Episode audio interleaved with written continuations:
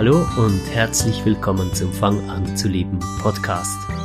Heute die Nummer 55 mit dem Thema inneres Wachstum durch Drogen? Fragezeichen.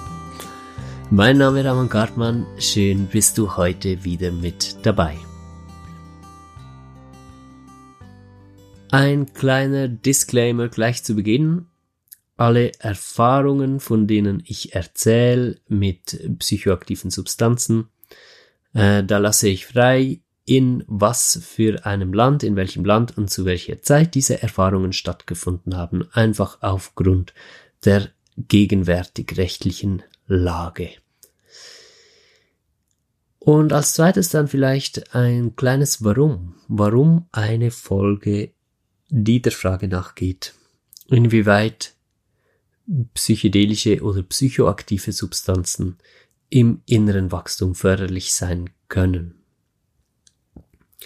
Es gibt einfach eine ähm, gewisse Menge an Menschen, die anyway psychoaktive Substanzen nutzt, um in erweiterte, erweiterte Bewusstseinszustände zu kommen und in diesen Zuständen dann zu arbeiten. Beispielsweise ähm, gibt es viele ähm, Schamanen, die auch hier bei uns in Deutschland, Schweiz, Österreich Zeremonien anbieten, bei denen man äh, Ayahuasca nehmen kann, um in veränderten Bewusstseinszuständen in das Wachstum zu machen. Es gibt ähm, ja ob legal oder nicht legal, klar, es ist illegal in Schweiz, Deutschland, Österreich. Äh, LSD gibt's trotzdem erhältlich.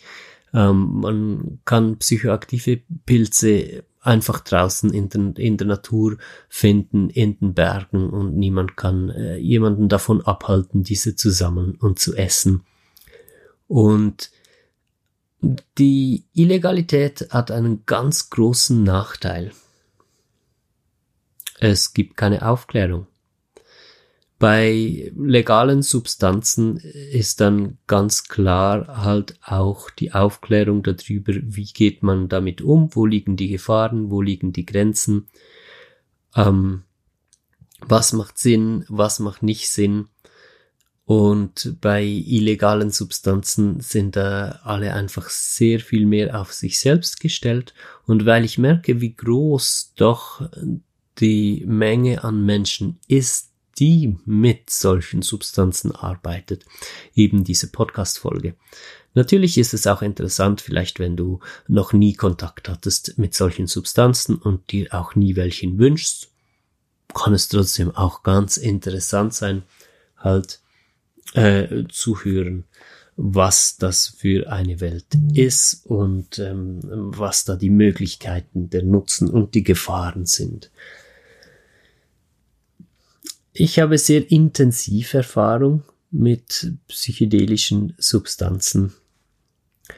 Das geht von äh, LSD über Pilze zu meskalinhaltigen Kakteen oder Meskalin in extrahierter Form, äh, zu Ayahuasca oder DMT in extrahierter Form, äh, der Wirkstoff von Ayahuasca und äh, 2CB und dann auch MDMA und äh, Amphetamine. Da wirst du vielleicht im ersten Moment staunen, dass ich die mit aufzähle mit den Substanzen, äh, mit denen man sich mit sich arbeiten kann, aber da habe ich äh, ganz tiefe Prozesse tatsächlich auch durchgemacht und sehr, sehr viel gelernt im Kontakt äh, mit diesen Substanzen oder in den entsprechenden Zuständen halt.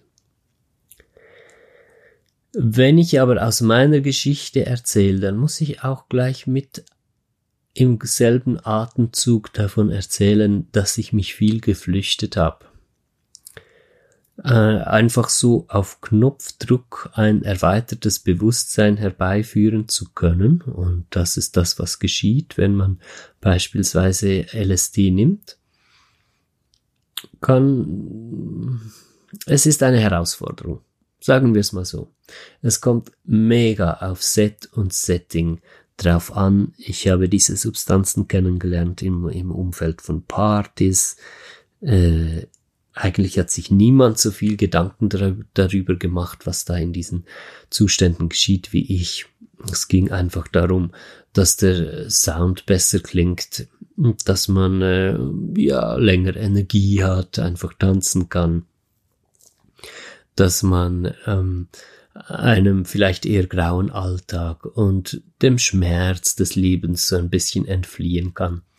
Und äh, dieser Art des Drogenkonsums oder diese Art, ich möchte die, diese Substanzen gar nicht Drogen nennen, weil äh, die betäuben nicht, äh, die, die entfernen einem nicht von sich selbst, sondern die machen das Gegenteil, die öffnen das Bewusstsein und bringen einem näher zu sich selbst. Aber diese Substanzen halt so zu nutzen, um einfach einem grauen Alltag zu entfliehen, indem man sich selbst nicht so nahe ist, ist auf jeden Fall ganz klar und zu 100 Prozent abzuraten. Also, wenn du diese Substanzen einfach kennst, um ein bisschen Party zu machen, dann rate ich dir wirklich von ganzem Herzen, finde in einen anderen Kontakt, weil früher oder später werden Dinge passieren, die du nicht einordnen kannst. Du wirst Erfahrungen machen, in denen es dir nicht mehr gut geht, wo ähm, wo du überfordert wirst mit dem, was geschieht, wo du plötzlich mal merkst, was die wahre Potenz äh, dieser Substanzen ist, nämlich nicht einfach die Müdigkeit äh, und den Hunger oder sonst was zu unterdrücken und den, den Bass ein bisschen geiler werden zu lassen, den du hörst äh, an einem Festival oder an einer Party, sondern die wahre Kraft dieser Substanzen ist es, Gefühle aus der Tiefe hochzubringen Zustände, Umstände, manchmal inklusive verdrängte Erinnerungen,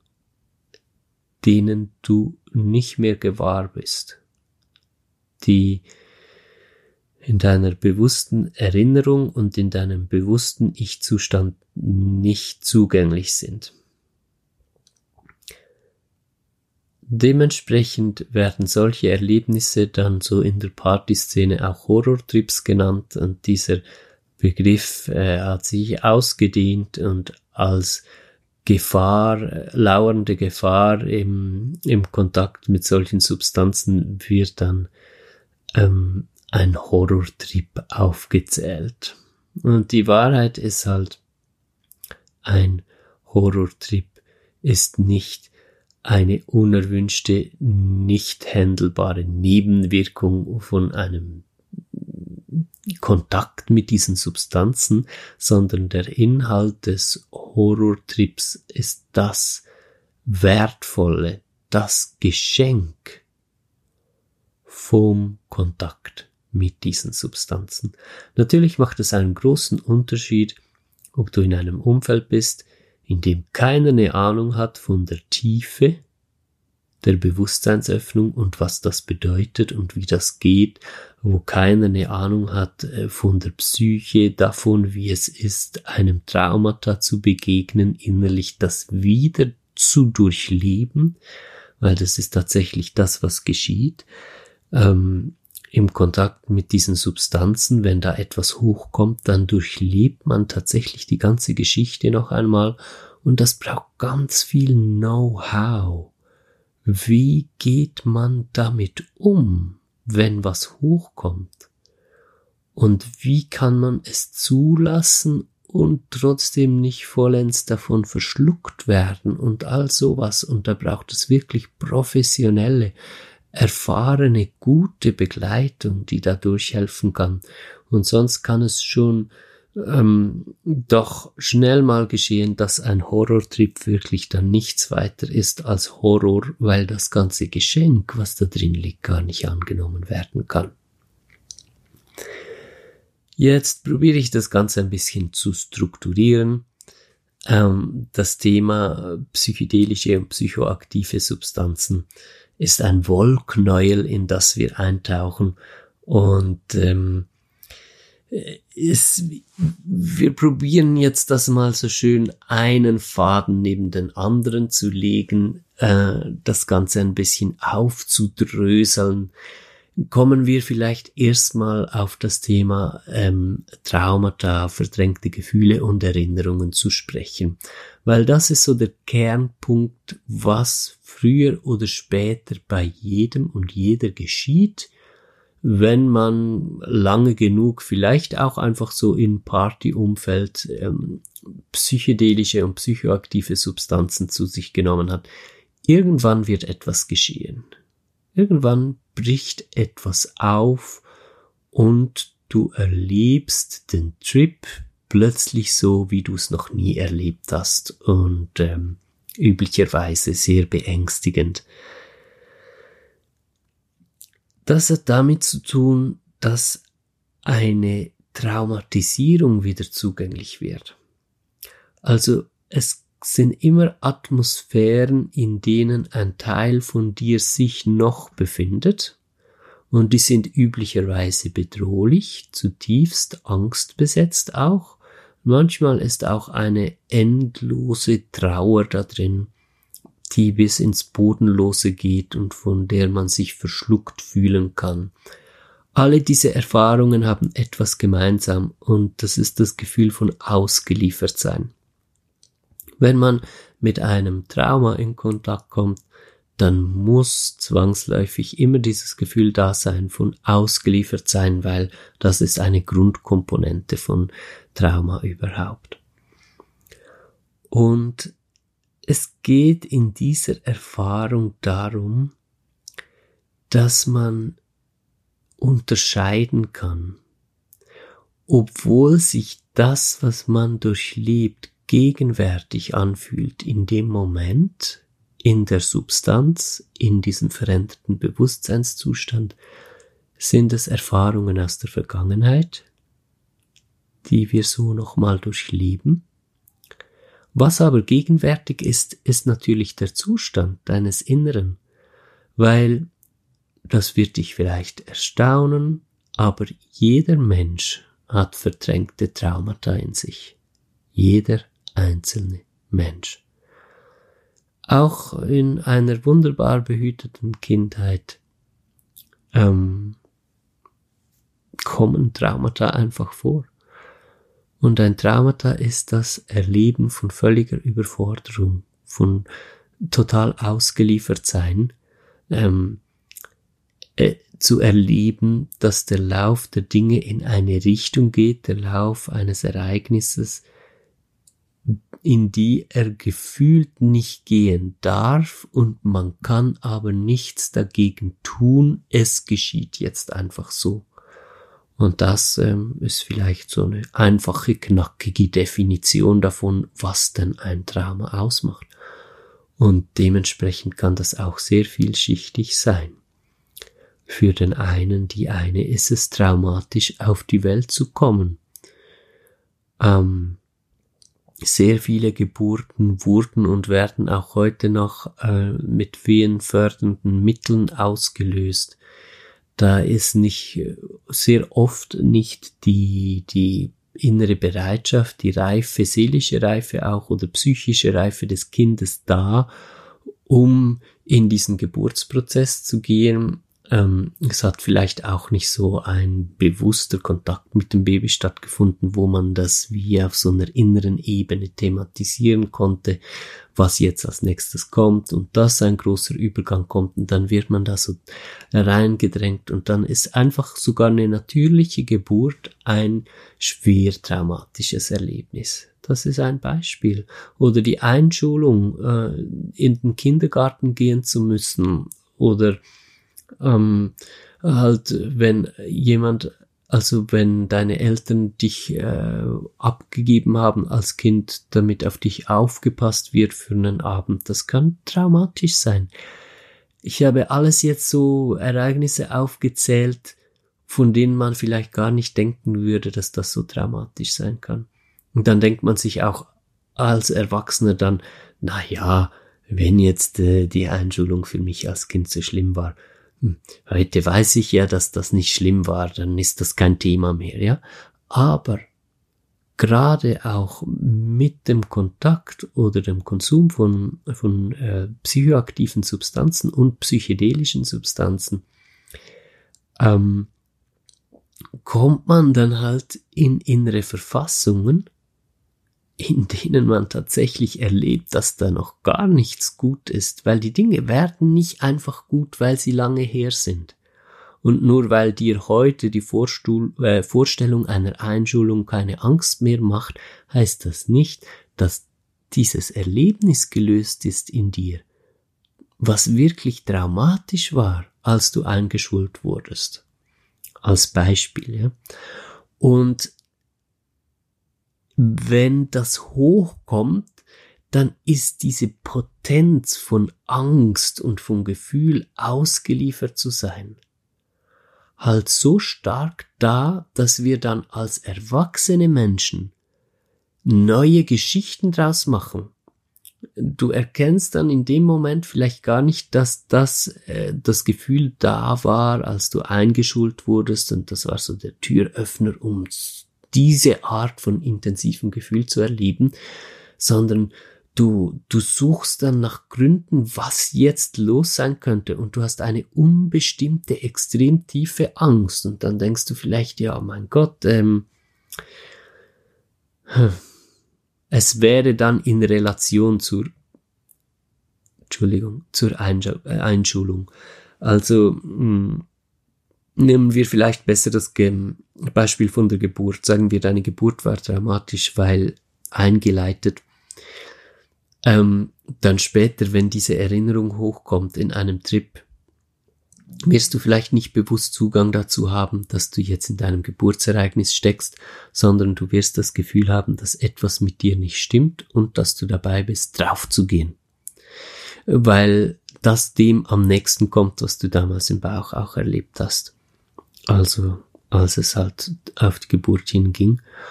Und äh, aber heute interpretierst du das anders. Und das braucht schon mega viel Differenzierfähigkeit.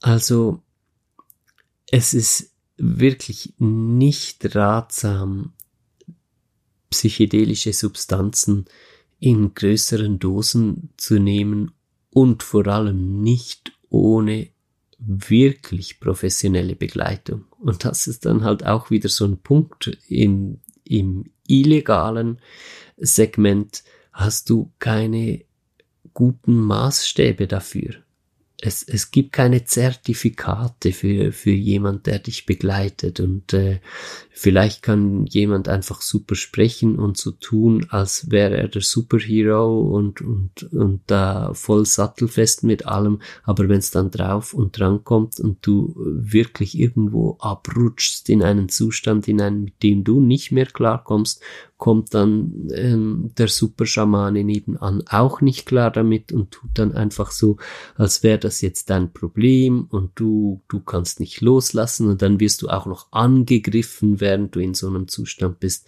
Das ist jetzt nicht eine frei erfundenes Szenario, sondern das kommt wirklich ganz, ganz häufig vor.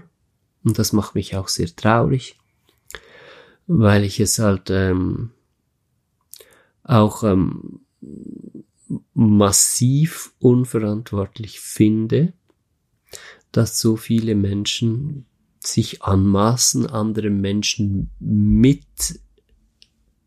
psycho, psychedelischen Substanzen in veränderte Bewusstseinszustände zu nehmen, sich als Schamane oder Therapeut halt irgendwie auszugeben, dann aber gar nicht wirklich die Fähigkeiten, die Erfahrung und das Know-how haben, um solche Menschen dann auch zu tragen, egal was kommt. Das ist ja der Punkt. Wenn man eine Gruppe anbietet, in der mithilfe von psychedelischen Substanzen in veränderte Bewusstseinszustände gegangen wird, dann muss ja man ja auch gleichzeitig gewährleisten können, dass egal was für eine Thematik, was für eine Intensivität von Angst und Panik vielleicht auch bei jemandem aufkommt, dass man das tragen kann, dass man nicht den Kontakt cutten muss zu dieser Person, um sich selbst zu schützen, sondern dass man diese Geborgenheit durchgehend schenken kann. Weil nehmen wir mal an, du kommst in deine Geburtserfahrung und du ach, bekommst Angst, du denkst wirklich in diesem Trip, du wärst am Sterben, du hast Angst, dass sich alles auflöst und du merkst ganz tief in dir, etwas stimmt mit mir wirklich nicht. Das kann durchaus geschehen in so einem Trip, ja. Und hier ganz klar, ich leite keine solchen äh, Events, ich, ich gebe keine psychedelischen Drogen ab, ich mache nicht so, aber sagen wir mal, ich wäre der Leiter von so einer Gruppe. Wenn ich dann für dich da sein kann und ich dir sagen kann und auch du das wirklich fühlen kannst, hey, ich fühle dich, ich fühle, wo du drin steckst und ich weiß, wie krass das ist. Aber hör mal, es ist alles gut. Und in diesem Zustand kannst du nämlich ganz genau spüren, ob diese Connection wirklich da ist. Da kann dir niemand mehr erzählen, ja, ich fühle dich und alles ist gut, wenn du nicht auch spüren kannst, dass diese Person auch wirklich fühlt, wo du drin steckst und dass die sagen kann, es ist alles gut. Aber wenn das gewährleistet ist, dann ist das natürlich ein mega krasser Durchbruch für dich. Weil in dir hat dieses Trauma immer geschlummert. In dir hat diese Angst immer geschlummert. Sie hat dich unbewusst ständig daran gehindert, glücklich zu werden, dich zu entfalten und dein Potenzial halt auszuschöpfen und im Leben wirklich anzukommen. Und jetzt hast du den Raum bekommen, in der du mit dieser Panik in Kontakt kommen kannst, davon wirklich ausgefüllt wirst, aber in einem Rahmen, in dem ganz tiefe Geborgenheit da ist und in dem du merkst, Moment mal, da sind Kräfte oder Menschen da, die spüren tatsächlich, wie es mir geht, ich werde wahrgenommen, aber die signalisieren mir ganz klar, alles ist gut.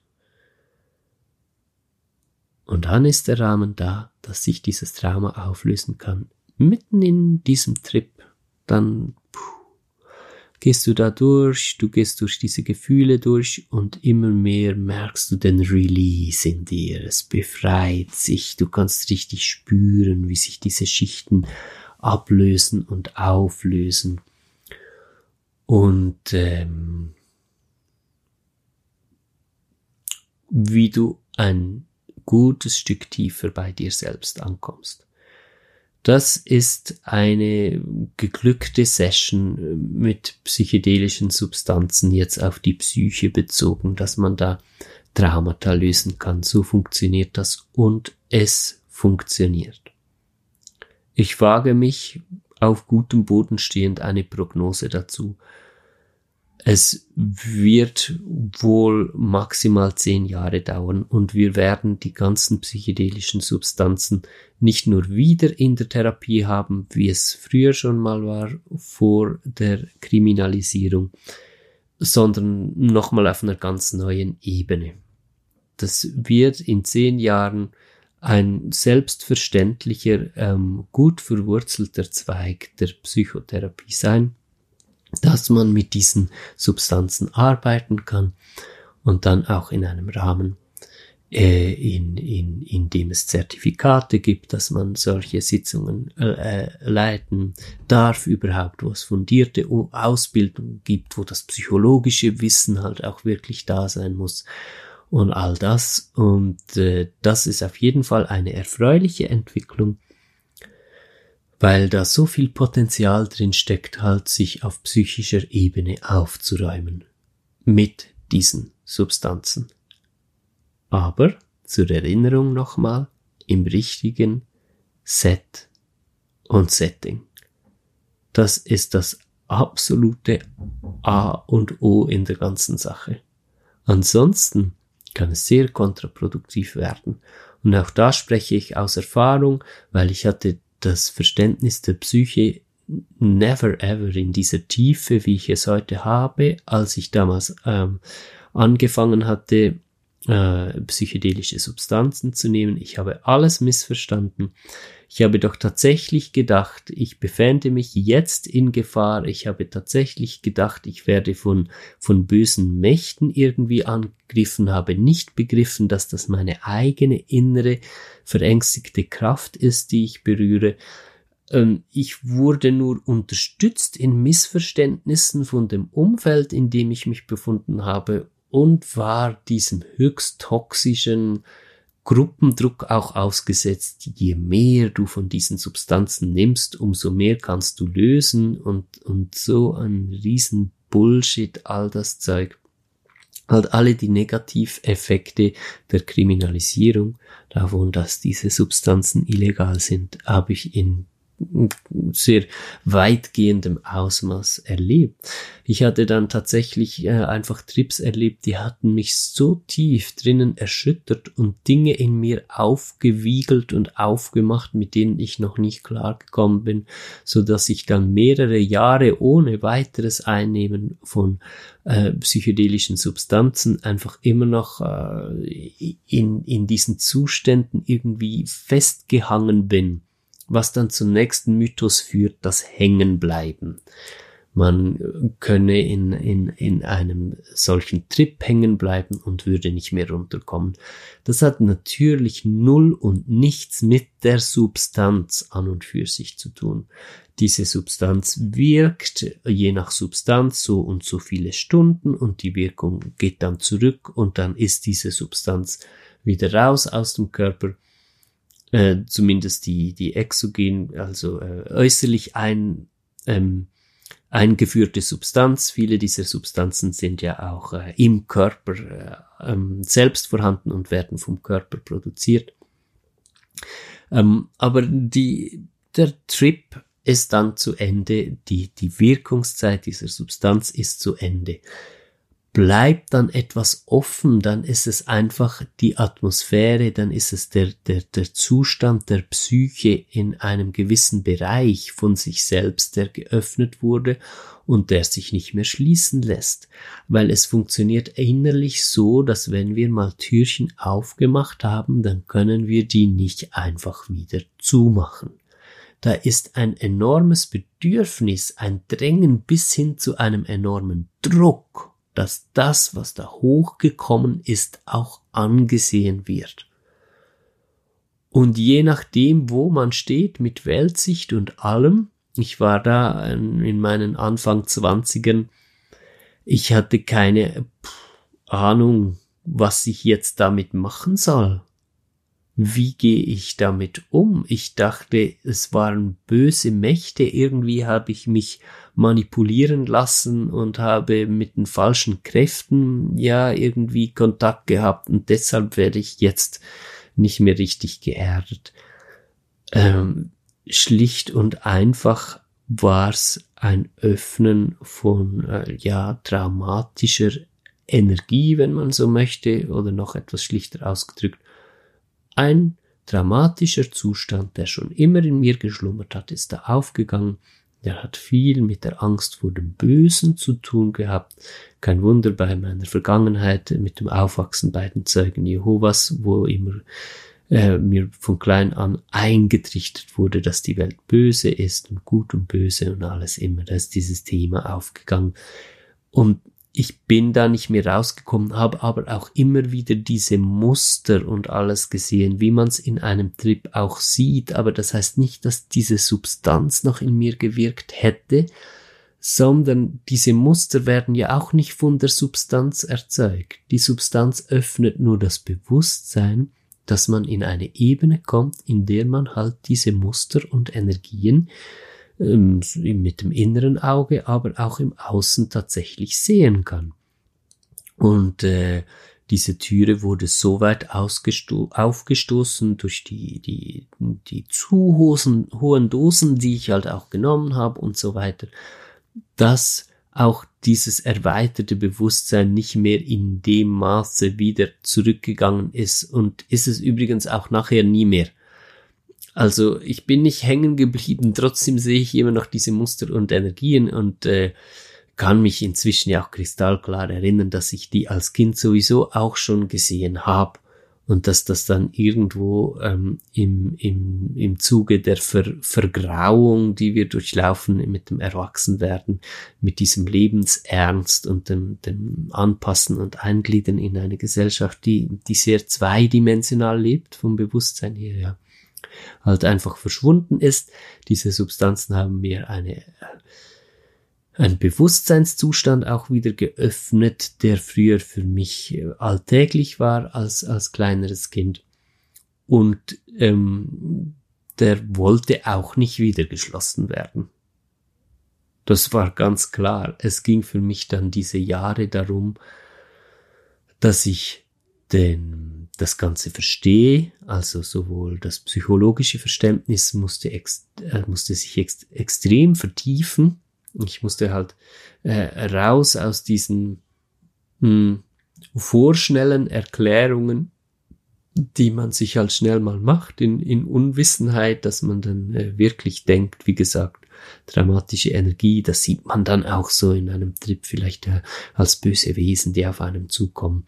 Oder äh, ja, wegen meinem Aufwachsen beiden Zeugen Jehovas halt ein Riesenteufelthema, Satan, der Teufel. Und ich habe den dann auch wirklich getroffen in diesen inneren Reisen. Das, das waren alles nur Bilder, die entstanden sind aus meinen Ängsten, aus, aus der, ähm, aus meinem Zustand in meiner Psyche. Und halt das alles zu, zu lernen und zu verstehen äh, ohne Hilfe. Ich, ich, ich hatte niemanden, der mich da so direkt im Außen begleitet hat. Ich habe das alles im Alleingang tatsächlich dann für mich gelernt. Ähm, und das hat logischerweise gedauert.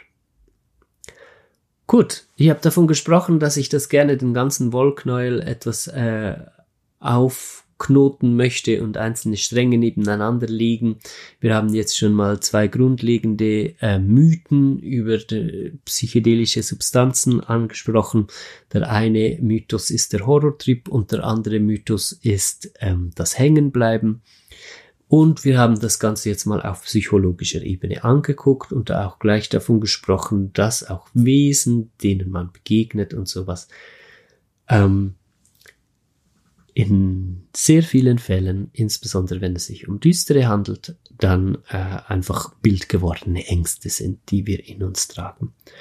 Und dann möchte ich gerne noch auf einen anderen Punkt zu sprechen kommen und das sind äh, tatsächlich äh, mystisch-spirituelle Erfahrungen, die man auch machen kann in sehr großer Tiefe und Öffnung des Bewusstseins. Das kommt dann auch wieder sehr darauf an, welche Substanzen oder welche Kombination von Substanzen.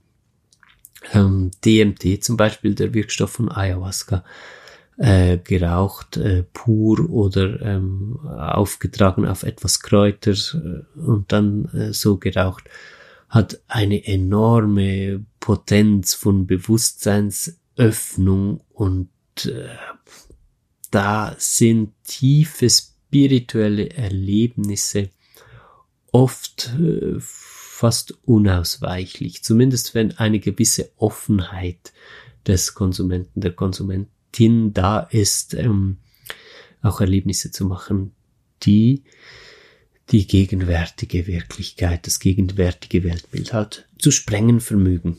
Und da kommt es dann auch tatsächlich zu Kontakten mit anderen Wesen. Und da wird es jetzt sehr kompliziert. Da braucht es wirklich jahrelange Erfahrung, diese Ebenen differenzieren zu können. Die Ebene der Psyche und der bildgewordenen Ängste und Zustände, die man in sich trägt und die Ebene der tatsächlichen Begegnungen. Wir können dem gerne Astralebene sagen, äh, wo, wo man in der Astralebene halt dann diese Begegnung hat mit anderen Wesen. Und das eine und das andere mischt sich auch, ja. Gerade zum Beispiel in der Öffnung in die Astralebene hinein, da kommt es wieder auf Art und Dosierung äh, der Substanz an ähm, ist man vielleicht noch genug auch mit dem Alltags-Ich connected, um dann Angst zu kriegen, so in diese klassische Gottesfurcht, so, oh je, meine Augen sehen jetzt etwas, was nicht für menschliche Augen bestimmt wäre. Ist tatsächlich auch ein weit verbreitetes Phänomen und hatte ich auch selbst so, so ein Gefühl, als wären wir nicht heilig genug. Äh, ähm, in diese Tiefen zu blicken und das wiederum ist nur ein Thema, aber dann geht natürlich dann sofort der Film los. Dann erlebt man, wie man da meinetwegen rausgeworfen wird. Ich bin da auch schon von einem Berg runtergerannt aus Angst, weil ich dachte, ich wäre erwischt worden, wie ich in diese heiligen Sphären blicke. Die heiligen Sphären waren real, das war ein spirituell mystisches Erlebnis. Ähm, die, das Erlebnis dabei erwischt worden zu sein und dann verfolgt zu werden und, und einfach, ähm, ja, wie, wie Blasphemie halt ähm, begangen zu haben, damit, dass ich durch eine Substanz in diese Ebenen geblickt habe.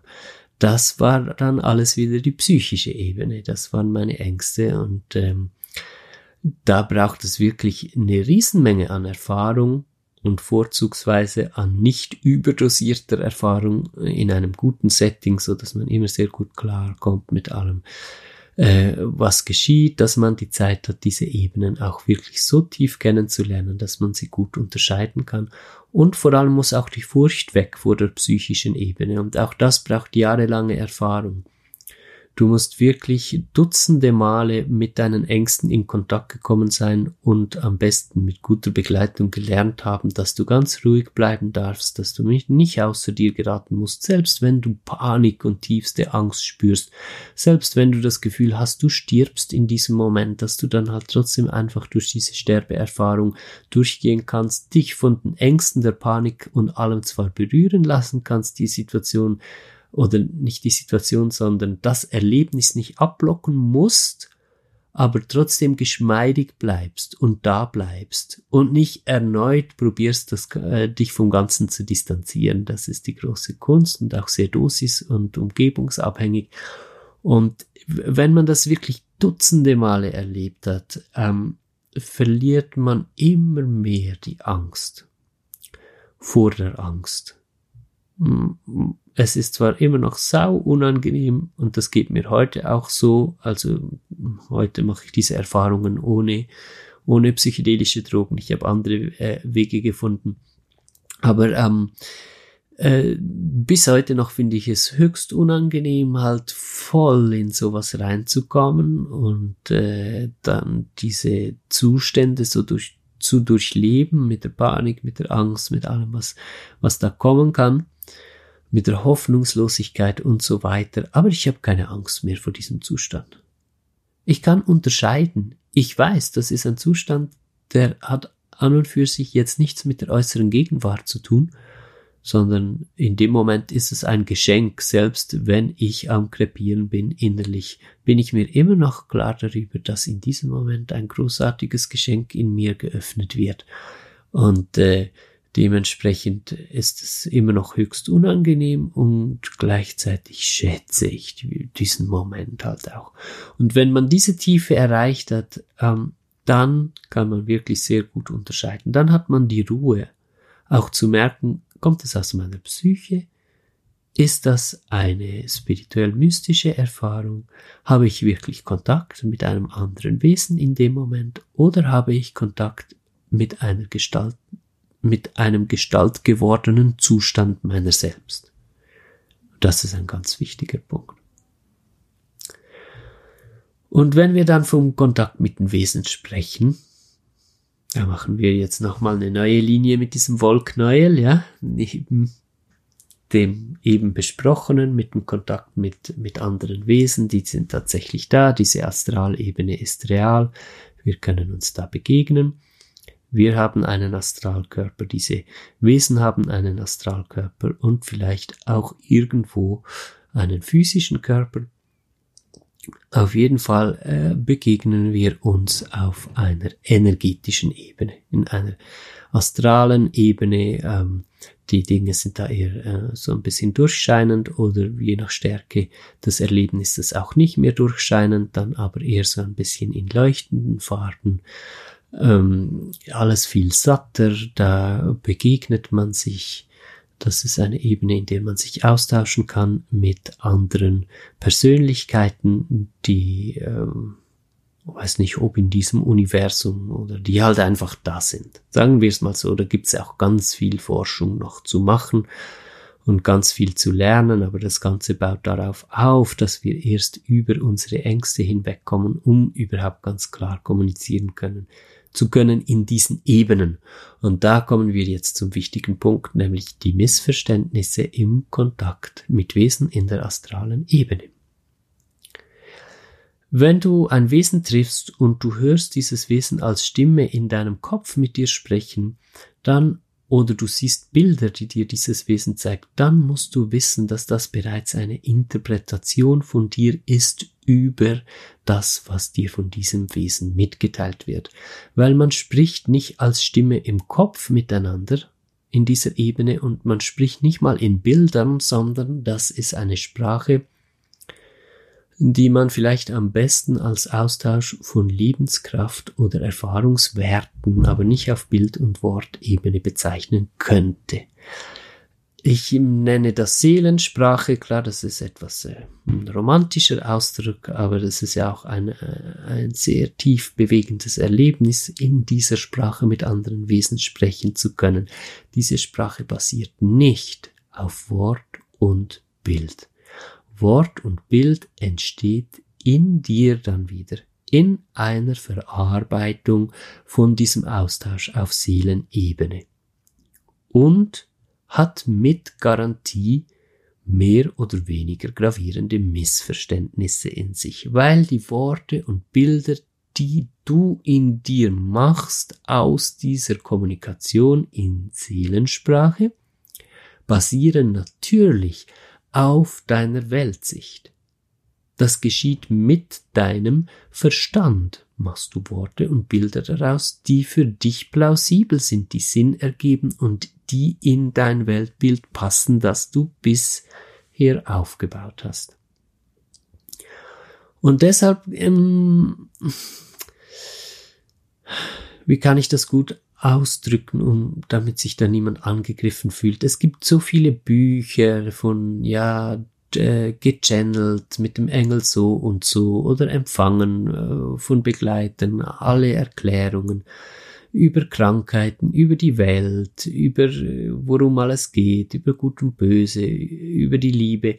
Das ist alles schön und gut, aber man kann nicht äh, sowas einfach empfangen und dann einfach äh, für die absolute Wirklichkeit nehmen. Also kann man schon, aber dann äh, entfernt man sich von der Wirklichkeit unweigerlich, weil dann zu viel Gewicht auf de, die Worte und das Bild kommen, die man empfangen hat. Und wenn man dann ganz, ganz ehrlich mit sich ist, wird man früher oder später auch Widersprüche erkennen in den Aussagen, die man so gechannelt hat oder wie man das immer nennen möchte, ähm, weil die Worte und die Bilder sind in unserem Verstand entstanden. Das heißt dann wiederum nicht, dass dieser Kontakt nicht echt gewesen wäre. Nein, nein, der ist schon echt. Aber was für Worte und Bilder du daraus gemacht hast, das ist in dir geschehen. Und ähm, deshalb einfach easy peasy ein bisschen zwei, drei Gänge runterschalten und die ganze Sache mal ganz langsam angehen. Wenn du in diese Situation kommst, dass du ähm, Informationen kriegst, dass du äh, belehrt wirst, dass du merkst, du kommst da so wie, wie richtig in, in eine Schule und und äh, du wirst geliebt und unterrichtet, sagen wir mal, über, über Liebe und die Welt und alles, dann lerne loslassen. Die Worte und die Bilder, die du daraus machst, die machst du anyway ein Stück weit. Auch da kannst du über die Jahre lernen, immer weniger Worte und Bilder zu machen und wirklich beim, beim Kern. Du, du lernst sozusagen die Seelensprache zu sprechen, ohne dass du darin Worte und Bilder entstehen lassen musst im größeren Umfang. Ein bisschen wirst du es immer tun. Aber wichtig ist halt, das Verständnis davon, was wirklich der Austausch ist mit diesen Wesen und äh, was dann dein Anteil ist, äh, wo du was draus machst. Weil hier sehe ich halt einfach, darf ich das so sagen, so 95 bis 98 Prozent der spirituellen und esoterischen äh, Richtung äh, dann auf den Holzweg abgleiten, weil dieses Verständnis nicht da ist. Und ähm, da entsteht dann auch der Bruch irgendwo zwischen ähm, äh, Wissenschaft, äh, die sehr akkurat und schön und gut betrieben wurde, aber die den großen Haken hat, dass sie sich noch nicht äh, zu öffnen getraut für die spirituell-mystische Wirklichkeit und der ganzen ESO- und Spirit-Szene, die dann schon alles besser weiß als die Wissenschaft und viel besser weiß, woher die Krankheiten kommen und was man tun muss, um die Welt zu retten, weil das haben wir ja gechannelt und, und dann gibt es Riesenwidersprüche, ja. Man darf diese Bilder und Worte, die da kommen, als Metaphern nehmen. Das ist vielleicht der beste Weg wenn Erklärungen kommen, warum Krankheiten entstanden sind und dies und das, dann muss man nicht sagen, ah nee, das ist Bullshit, das ist nur eine Interpretation, sondern man darf es als Metapher nehmen und dann reinfühlen. Und es geht halt darum zu lernen, wie es sich anfühlt, auf diese Ebene zu kommen, die nicht in Bild und Wort stattfindet, weil die ist jedem von uns zugänglich. Das ist nur nicht nur auch eine Ebene, die wir alle irgendwie ähm, erreichen können, sondern das ist die grundlegende Ebene. Was wir tatsächlich lernen, ist Loslassen von Wort und Bild und dann beginnen wir so langsam zu begreifen, was eigentlich wirklich die universelle Sprache ist, mit der wir mit Tieren, mit Pflanzen, mit anderen Menschen auch kommunizieren, nebst dem, dass wir auch noch bla bla bla machen. Dazu also nicht abwertend gemeint, ich liebe Sprache, du, du merkst, dass ich gerne spreche, aber da ist eine andere Tiefe von Kommunikation, die gleichzeitig äh, stattfindet und das ist das, was ich Seelensprache nenne. Und ähm, da geht es darum, halt das äh, zu lernen. Lernen von Bild und Wort loszulassen fällt uns anfangs nicht leicht. Wir wollen immer sofort alles erklären in Bild und Wort, aber da ist echt ein super Ratschlag, damit mal ein bisschen auf Sparflamme zu gehen und das Ganze nicht so arg ernst zu nehmen, was man glaubt, in Bild und Wort äh, verstanden und entdeckt zu haben, sondern mehr mal so ganz schlicht einfach mal so ein bisschen auswählen lassen, gerade wenn du mit psychedelischen Substanzen arbeitest, dann wirst du merken, dass du irgendwie voll auf Film kommst, dann halt nach solchen Begegnungen denkst, jetzt hast du alles verstanden, bist du erleuchtet bis in deine letzte Zelle hinein und dann pff, läuft das so langsam aus halt. Ähm, es sei denn, du holst dir einen Hype von, von Menschen, die dich dann alle super finden, aber das ist ein anderes Thema und da möchte ich jetzt gar nicht drauf eingehen, habe ich null Bock. Aber wenn du wirklich das einfach so für dich verarbeitest, ohne, äh, dann wirst du merken, okay, das äh, nach zwei, drei Tagen schon äh, kommst du wieder runter äh, irgendwo auf dem Boden, der dir vertraut ist und dann denkst du vielleicht, oh nein, äh, ich müsste doch jetzt diese Erkenntnisse halten, aber nein, darum geht es nicht. Die Erkenntnisse, die du gemacht hast, wirklich in Seelenebene, die kannst du gar nicht mehr verlieren. Es ist unmöglich, da was zu verlieren. Das ist auch das, was wir mitnehmen über den Tod hinaus, das, was wir bleiben. Nicht die Bilder und die Worte, sondern das, was drunter ist. Und die, die Erkenntnisse, die wir da gemacht haben, die sind äh, unzerstörbar. Das heißt, du darfst dann ganz easy auch wieder normal werden, auch nach ganz tiefen ähm, mystisch-spirituellen Erlebnissen mit Substanzen, wo du vielleicht erstmal ein, ein paar Zentimeter über dem Teppich schwebst, dann so die ersten Tage und denkst, jetzt hast du alles gerafft über die Welt. Einfach wieder ausatmen und gehen lassen und dann, äh, ja, findest du den Boden wieder. Und dann tatsächlich kommt der Effekt erst über Monate auch wo du dann sehen kannst, ah krass, ja, ähm, ich bin wirklich ruhiger geworden, ich, ich kann mir und der Welt ruhiger begegnen und dann vielleicht auch etwas, ich nehme jetzt mal das Wort vernünftigere Erkenntnisse gekommen sind, die in der Regel auch gar nicht allem widersprechen, was wir bisher so rausgefunden haben. Ich meine, du musst schon auch mal anerkennen, dass die Wissenschaft so über die letzten, wie viel ist das, so 200 Jahre oder so, halt voll krass viel geleistet hat. Ich muss dann immer ein bisschen schmunzeln, wenn ich dann so die Esoterik oder spirituelle Ecke höre, so sagen, ja, die Wissenschaft, die sind alle quasi dumm und was man da alles für Blödsinn lernt an der Uni und so, so, äh, mh. Mm. Nein, eigentlich nicht. Äh, das ist ein, eine Überheblichkeit, äh, einem Zweig von Menschen, die sich der Forschung verschrieben haben, aber das halt auch auf eher physische Weise und äh, in den meisten Fällen ohne eine Offenheit für die spirituelle Ebene, dann halt einfach zu unterstellen, dass das alles einfach äh, Dumpfsinn wäre. Wenn du so denkst, dann rate ich dir wirklich dringend, das zu reflektieren, weil da ähm, wirst du viel weiterkommen wenn du anerkennst, dass andere Menschen in ihren Forschungen, selbst wenn ihre Ansätze sich von deinen unterscheiden, genau denselben Einsatz und, und dieselbe Aufrichtigkeit mitbringen, zumindest viele davon, und dass sich demnach die Ergebnisse unserer Forschung ja irgendwo treffen müssen.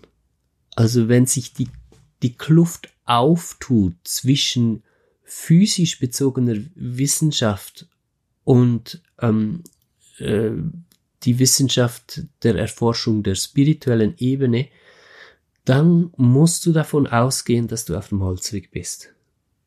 Tatsächlich muss sich diese Kluft immer mehr schließen, dann weißt du, du bist auf dem richtigen Weg und du musst dich tatsächlich immer mehr verbunden fühlen, eigentlich auch mit, äh, mit Aussagen aus der, aus der physisch bezogenen Wissenschaft, weil du das immer mehr einordnen kannst und merkst, oh ja, krass, so geil, so cool, was die da und da wieder rausgefunden haben. Das passt ja voll auch in das, was ich so auf spiritueller Ebene ähm, entdecke oder was ich da im Astralraum wahrnehme. Das passt ja voll gut zusammen. Und äh, da, da ist der Schatz verborgen. Da ist der Schatz verborgen. Wir treffen einander. Und das ist auch wirklich tatsächlich nicht zu werten, weil das, was auf physisch-wissenschaftlicher Ebene erreicht wurde und erreicht wird, ist genauso wichtig, essentiell und wertvoll wie das, die Einsichten, die auf spiritueller und astraler Ebene oder auf psychischer Ebene dann gewonnen werden die Kunst liegt darin, dass wir ähm, dahingehend wachsen, dass wir uns begegnen können, dass wir einander respektieren können, dann wirklich einander zuhören und lernen können voneinander. Da werden auch die großen Durchbrüche hinkommen, herkommen, meine ich. Äh, ganz klar auch äh, medizinisch und aber auch in ganz anderen Bereichen. Da ist zu erwarten, dass es riesige Veränderungen gibt innerhalb der nächsten 30 Jahre wird sich, sagen wir mal, äh, zu, zum Beispiel das ähm, medizinische Verständnis und System ganz grundlegend verändern, weil eben dieses Miteinander stattfindet und weil die spirituelle Ebene auch mit einbezogen wird in das Verständnis von Gesundheit, um jetzt bei dem Beispiel zu bleiben, aber das geht natürlich dann in alle Bereiche. Gut, ist es nötig, das möchte ich vielleicht zum Schluss gerne noch die Frage aufwerfen, ist es denn nötig, psychedelische Substanzen äh, zu nehmen, um eine gewisse Tiefe von Wachstum erreichen zu können, weil das wird sehr oft behauptet von entsprechenden Kreisen. Und ähm, meine Antwort dazu ist ganz klar nein. Es ist nicht nötig und diese Erfahrung mache ich täglich. Ist es denn so, dass äh, man psychedelische Substanzen besser streicht aus, aus dem Weg zu sich selbst, weil es genug andere Möglichkeiten gibt und die zu riskant werden? Und da ist meine Antwort auch ganz klar nein. Das wäre eine Tragödie und zu dieser Tragödie wird es auch gar nicht kommen. Was nötig ist, ist, dass diese Substanzen legalisiert werden, zumindest in, in der Therapie, ähm, dass es Standards gibt, dass es Ausbildungen gibt, dass es Gewährleistungen gibt, äh, dass die Menschen, die andere mitnehmen in solche Zustände, das Ganze auch tragen können, ähm, dass es nicht zu Überdosierungen kommt, ähm, dass es wirklich heilbringend eingesetzt werden kann. Das ist der ganz wichtige Punkt. Ich habe so schöne Möglichkeiten entdeckt und da bin ich nicht der Einzige, um halt äh, diese Lücke in der Zeit, in der das illegal ist, so zu füllen, dass ich äh, keine psychedelischen Substanzen brauche, um mit Menschen zu arbeiten. Ich benutze die Atmung, äh, führe Menschen über die Atmung da rein. Ich äh, benutze, hm, wie könnte man das sagen, dadurch, dass ich den Raum so tief öffne, äh, kommt mein Gegenüber auch in diese Tiefe von Raum, wenn das Vertrauen da ist. Also dadurch, dass ich die Menschen wirklich ganz tief wahrnehme und weil ich sie tief wahrnehme, dann auch wirklich ganz tief liebe, weil man nicht anders kann, als jemanden zu lieben, den man wirklich wahrnimmt entsteht dann ein Raum von so tiefem Vertrauen, dass die Menschen sich getrauen, sich ohne Zuhilfenahme von psychedelischen Substanzen dann halt so tief zu öffnen und der Atem, die Atmung tut dann noch seines, dass wir in eine Tiefe kommen, in der wir ganz ähnliche Arbeit machen können. Allerdings ähm, ist es schon eine Farbe des Regenbogens und diese Substanzen wurden auch durch die ganze Menschheitsgeschichte hindurch schon immer genommen. Das ist ähm, die, die, die, die erste Zeitepoche und hoffentlich auch die letzte, in der diese Substanzen verbannt äh, wurden und werden. Es wird auf irgendeine Art Sinn machen ich kenne das Leben einfach inzwischen gut genug, dass ich nicht frustriert darüber bin, dass diese Substanzen illegal sind, sondern ich weiß, na ja, es hat wohl irgendwie dazugehört zur gegenwärtigen Entwicklung, ähm, dass wir das ohne diese Substanzen schaffen. Es hat vielleicht auch etwas damit zu tun, aus dieser Gottesfurcht rauszukommen, zu erkennen, dass wir alles aus uns und in uns selbst auch tun können und dann etwas gereifter wieder in den Kontakt mit diesen Substanzen hineinkommen können. Wer dann will, wenn ich sage, es ist eine Farbe des Regenbogens, das heißt natürlich nicht, dass jeder Mensch das nutzen muss. Ich meine, nicht jeder macht Yoga, nicht jeder macht Qigong, nicht jeder ähm, macht eine bestimmte Form von, von Meditation oder so. Ähm, man kann sich da anyway total vertrauen, dass man da richtig ist, wo es einem hinzieht. Aufgrund der gesetzlichen Lage kann ich natürlich verständlicherweise keine Hilfestellungen dazu geben, wo du dich dann hinwenden könntest, äh, wenn du ein tiefes Bedürfnis hast, äh, diese Farbe des Regenbogens kennenzulernen. Ich würde dir empfehlen, damit zu warten, bis der legale Rahmen da ist. Das kann ich empfehlen, ja. Und äh, das wird nicht mehr allzu lange dauern. So, so viel zu dieser Folge. Hm, es hat mich tatsächlich sehr viel Mut gebraucht, darüber zu sprechen, auch ähm, einfach wegen dem tiefen Missverständnis und weil das für viele Menschen sogar verpönt ist, einfach aus Unwissenheit halt äh, solche Substanzen zu nehmen. Ähm, äh, dann so offen darüber zu sprechen und auch über alle meine positiven Erfahrungen. Für mich war es natürlich eine Farbe des Regenbogens, die zu meinem Weg dazugehört hat. Und ich wäre heute nicht an dem Punkt, an dem ich bin, ohne diese Erfahrungen, die ich gemacht habe ähm, mit psychedelischen Substanzen. Und ich bin dementsprechend auch sehr tief dankbar, dass ich diese Erfahrungen machen durfte. Und äh, ja, mal schauen, wie sich das Ganze entwickelt. Es ist sehr viel die Rede vom äh, Legalisieren. Äh, das kommt, das wird kommen. Und wenn es dann wieder da ist, mal sehen, was wir draus machen oder was ich dann auch draus machen werde, ob ich allenfalls sogar Interesse hätte, das zu integrieren in meine Arbeit mit den Menschen oder ob ich dann fein bin, so wie es jetzt läuft. Sehr schön warst du heute wieder dabei. Wenn dir der Fang an zu lieben Podcast gefällt, dann fände ich super schön und super nett, wenn du dir dann kurz die Zeit nehmen würdest, wenn du auf iTunes hörst, eine 5-Sterne-Bewertung zu machen und etwas äh, Schönes, Ehrliches dazu zu schreiben, warum dir der Podcast so gut gefällt. Ähm, oder auch sonst freue ich mich natürlich über Kommentare auf Spotify, geht das ja leider gar nicht. Äh, und natürlich, wenn du den Podcast weiterempfiehlst, ich freue mich, wenn dieser Podcast wächst und äh, viele Menschen erreicht. Genau, das wär's. Jetzt wünsche ich dir eine wunderschöne Woche oder Wochen. Mal gucken, wann die nächste Folge kommt. Es äh, ist momentan nicht so wöchentlich, aber sicher so. Einmal im Monat mindestens ist wieder eine neue Folge da. Ich wünsche dir alles Gute bis dahin. Hab dich lieb. Bis dann. Bye bye. Tschüss.